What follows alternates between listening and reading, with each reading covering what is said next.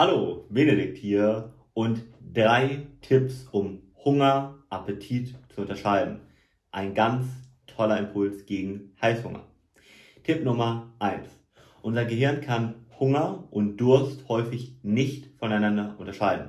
Das heißt, das erste, was du machen solltest, ist erstmal was trinken. Und da solltest du dich auch allgemein fragen, trinkst du jeden Tag genug?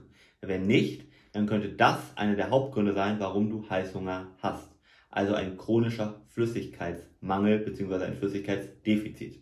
Ja, also trink genug. Ganz wichtiger Tipp. Dann Tipp Nummer zwei, dass du wirklich Hunger und Appetit voneinander unterscheidest.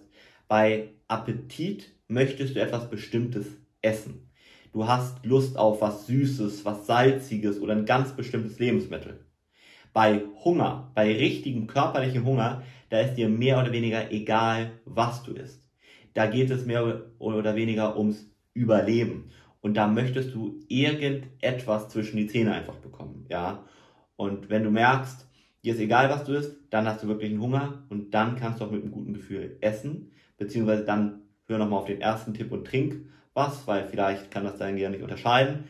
Aber sonst ist das ein Indiz, dass du essen darfst, ja.